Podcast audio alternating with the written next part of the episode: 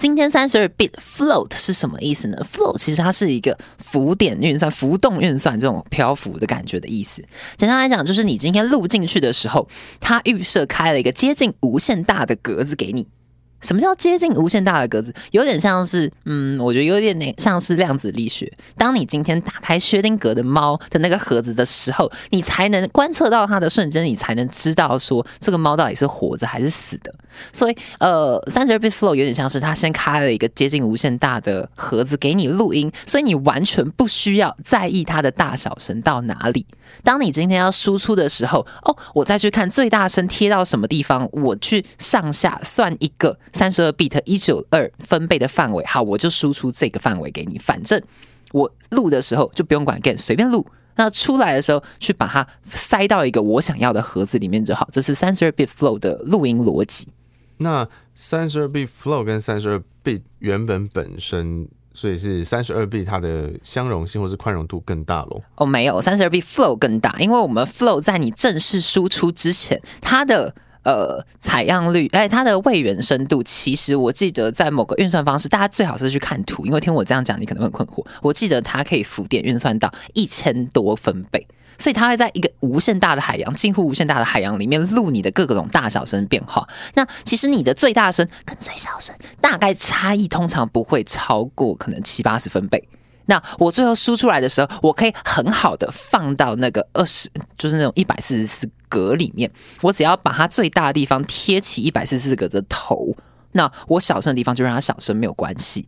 所以三十二 bit flow 最方便的地方，其实是我不需要担心我录太大声或录太小声，因为我有无限的宽容度去录。等到我要输出的时候，我才选我要输出到哪一个格式这样。所以录音的时候会推荐就是使用三十二浮点运运算这样子的格式去录音吗？呃，几个问题是说，其实一般 DAW 它在后台处理的时候，通常都是三十二 bit 或者是三十二 bit flow。可是你今天在做事的时候，你今天的录音界面很多都不支援三十二 bit flow 的录音，它记录的你会发现，你今天如果转大声的话，它会爆掉；然后转小声会太小声。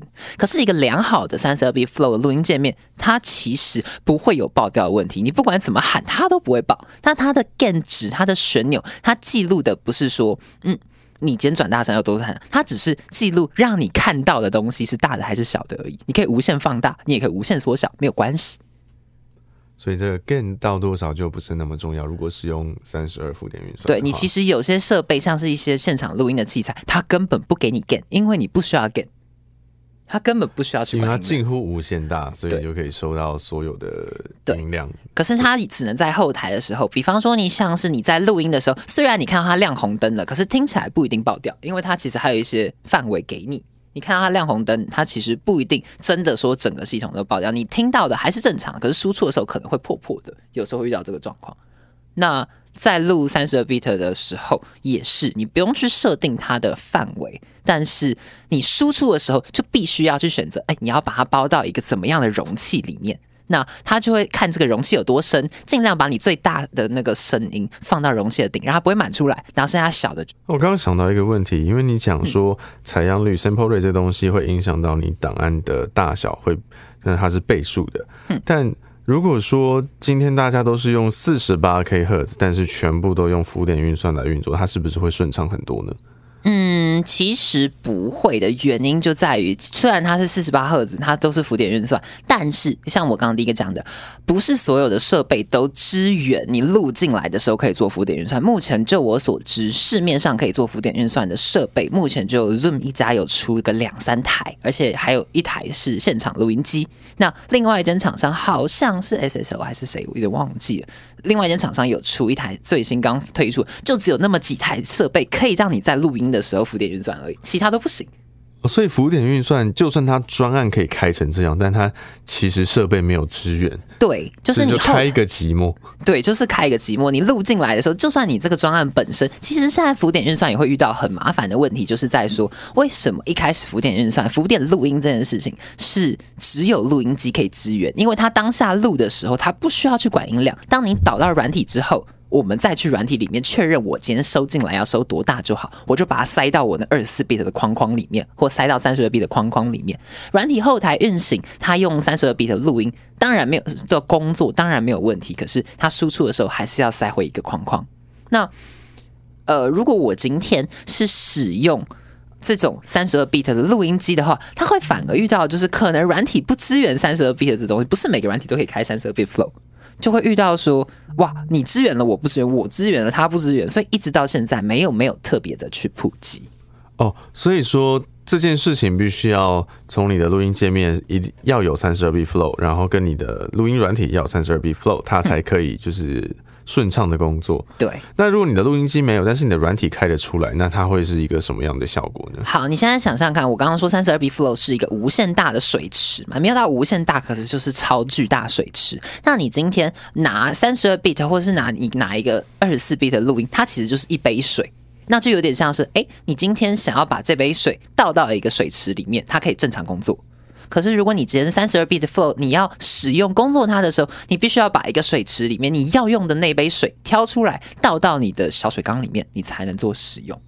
所以，如果你今天软体支援三十二 bit，你录音录进来不支援没关系，反正你就是一个小水缸，我海纳百川，我可以接收你的这些资料。但是反过来的话，它就会慢出来，它就是不支援。所以，如果是你的硬体有支援，但软体不支援，可能就会爆掉。呃，对，或者是他就干脆读不进来。但是如果是硬体没有资源，但软体资源，我理论上还是可以录到超级大。呃，没有哦，他录音的时候其实还是跟着你软。应该说你会发现两个不一样的数据。第一个数据是在说，我今天的硬，我今天的硬体在录制的时候，它就只有支援二十四 bit 的那个。ADC 的那个数类比到数位的转换哦，所以我不管怎么样录进来就是一百四十四格的动态范围，你只是软体可以开一个一千多的缸而已，我录进来还是只有那一零二四哦，不会因为我的软体超大，所以我那个录进来的缸就莫名其妙变大，它还是要跟着你那个硬体限制走的。啊，所以声音进来到硬体之后，就已经限制了它的大小。对，那就算你要放到一个超级大的水缸水缸里面，那。就是也等于是说，剩下的空间就是浪费掉的。对，所以通常那个剩下空间是在干嘛？就是在你混音的时候，其实你有一些东西拉进来，你想要尝试让它更大声、更小时，我们可以有更多的弹性去处理音量的差异。当然，OK，我们不需要在处理的过程中担心说我把这个东西拉大它就爆了，或者是把这个东西缩小它听不到，没有关系，我可以有很大的 flexibility 去处理它。Flexibility, flexibility, flex, flexibility 去处理它，对我可以有很大的弹性去处理它。对，所以呃，以这种口白录制单轨的时候，其实呃，你要先看你的硬体有没有支援。那如果没有支援的话，你软体开的这个数据再大也都没有用。呃。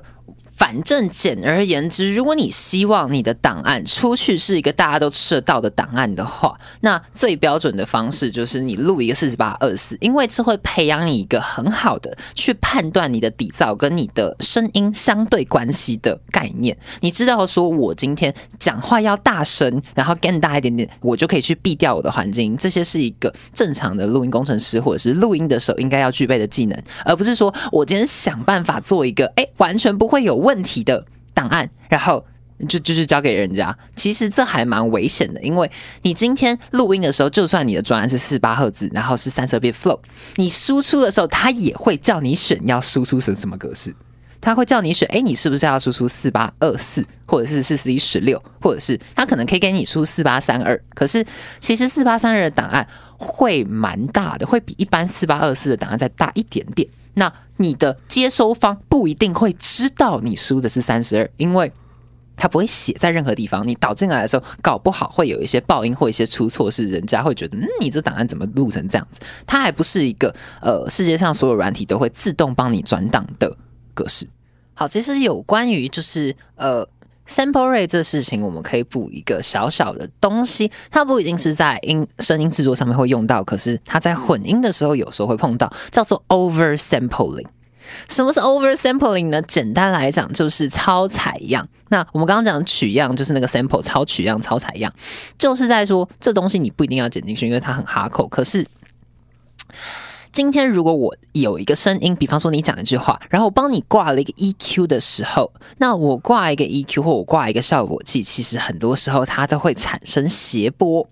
谐波这个东西呢，叫做 harmonic，那它可能会产生谐波失真，叫做 harmonic distortion。这个失真它是会产生泛音的。简单来讲，我今天如果呃发声，我发出啊，那我可能会产生啊啊啊啊啊啊，就是这个。呃，这个音程内的泛音，或者是一些音程外的泛音，我在做很多效果的时候，其实我做效果，它会产生一些你不一定听得出来的泛音。那当你今天我产生泛音的时候，它其实是无限产生的，所以它可能会产生到超过超声波的泛音。那这个泛音，因为你的档案是无法被处理的，它已经超过你四十八可以。处理的那个两万赫兹的范围，所以它会折回来。所以，当我今天假设是二四六八十十二十是十六的泛音，那在你的小档案里面，它到十就已经极限了，它出不去了的时候，它就会变二四六八十十二，然后九。七六三，它会把多的东西折回来，会导导致你的讯号变得丑丑的。所以有些人在呃混音或用一些插件或用一些 plugin 的时候，他会使用 oversampling 超采样，把你那个档案模拟成九六或甚至一九二的东西去处理，然后把那些泛音东西都顺出去，再折回来。好，我相信这个就是我想到没有人需要知道。其实你知道，这世界里面还有我们现在是。就录音叫做 PCM 格式，还有另外一种格式叫做 DSD。What the fuck is that? DSD 就是人家就是一 bit，然后可能可以就是录两万多，哎，两千多的那个采样，哎，两千多 K 采样率，超酷。就是 What does that for? That is for Hi-Fi DSD 格式。DSD 音乐。哦，我我有听说 HiFi 这个词，但我从来没有去了解它，它到底是什么。哦，你看 DSD 采用一 bit 取样，人家这个超酷哟，它那个取样的那个逻辑是不一样的，所以所以我们是赫兹去取样，它是 bit，对，它是用 bit 去取样，然后 DSD 用一比特的比特流的方式取样，它的采样率是四四一十六的六十四倍或更高。那档案超肥大吗？Yep，所以基本上你的 DSD 能做 DSD 后置的软体寥寥无几，它能挂的东西可能就是 EQ compressor 就没了，或者是直接过硬体做后置，还蛮有趣。就感觉录了就像是你录一个超高清，然后个八 K 软，就它可能是视网膜的解释解析度了，因为它真的就是非常非常恶心。然后，但它在听觉上有明显的，应该说它。这样子看，就是在档案的保留跟就是还原上是可以做到非常好，但是在听觉上，它的确有这个必要吗？我觉得它其实就是一个想要无限追求，像是传统 analog 的那个录音的感觉了。因为这件事情蛮有趣的，就是我们所有的采样其实采出来每一格都是一，比方说一三五七九十一，那我最后还原出来的时候，它那个每一个采样点会被平滑化。会被就是拉一条线，那这东西它就尽量想要坚持到原始的，它那个线点越密，还原出来的线就越正常。为什么我们要录的那么密集？就是因为我的点越密，还原出来越看不到破绽。他就是想要追求这个，但可能其实听不出来。对，反正以前就是烧那个胶卷，他现在就是要烧硬碟，对，差不多都要烧一些东西才感到就是快乐。对，而且 DSD 很多时候其实也是我们 P PCM 去录，然后再去给他转档，然后假装他是的，很很少有地方可以真的录 DSD 啊。说实话，那它的应用是什么？它的应用就是 HiFi，因为真正录音 engineer 界我们很少很少用那东西，真的就是 HiFi 了，就是高传真。发烧课会想要去听的，对发烧又是一件很微妙的事情。如果你真的想要听高传真、高还原，你你你买录音室监听喇叭不好吗？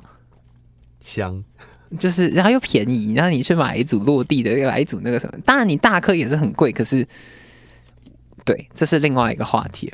我在我的心目中，他们就是我们是用软体硬 EQ 或硬体 EQ，他们是用钱来 EQ，懂吗？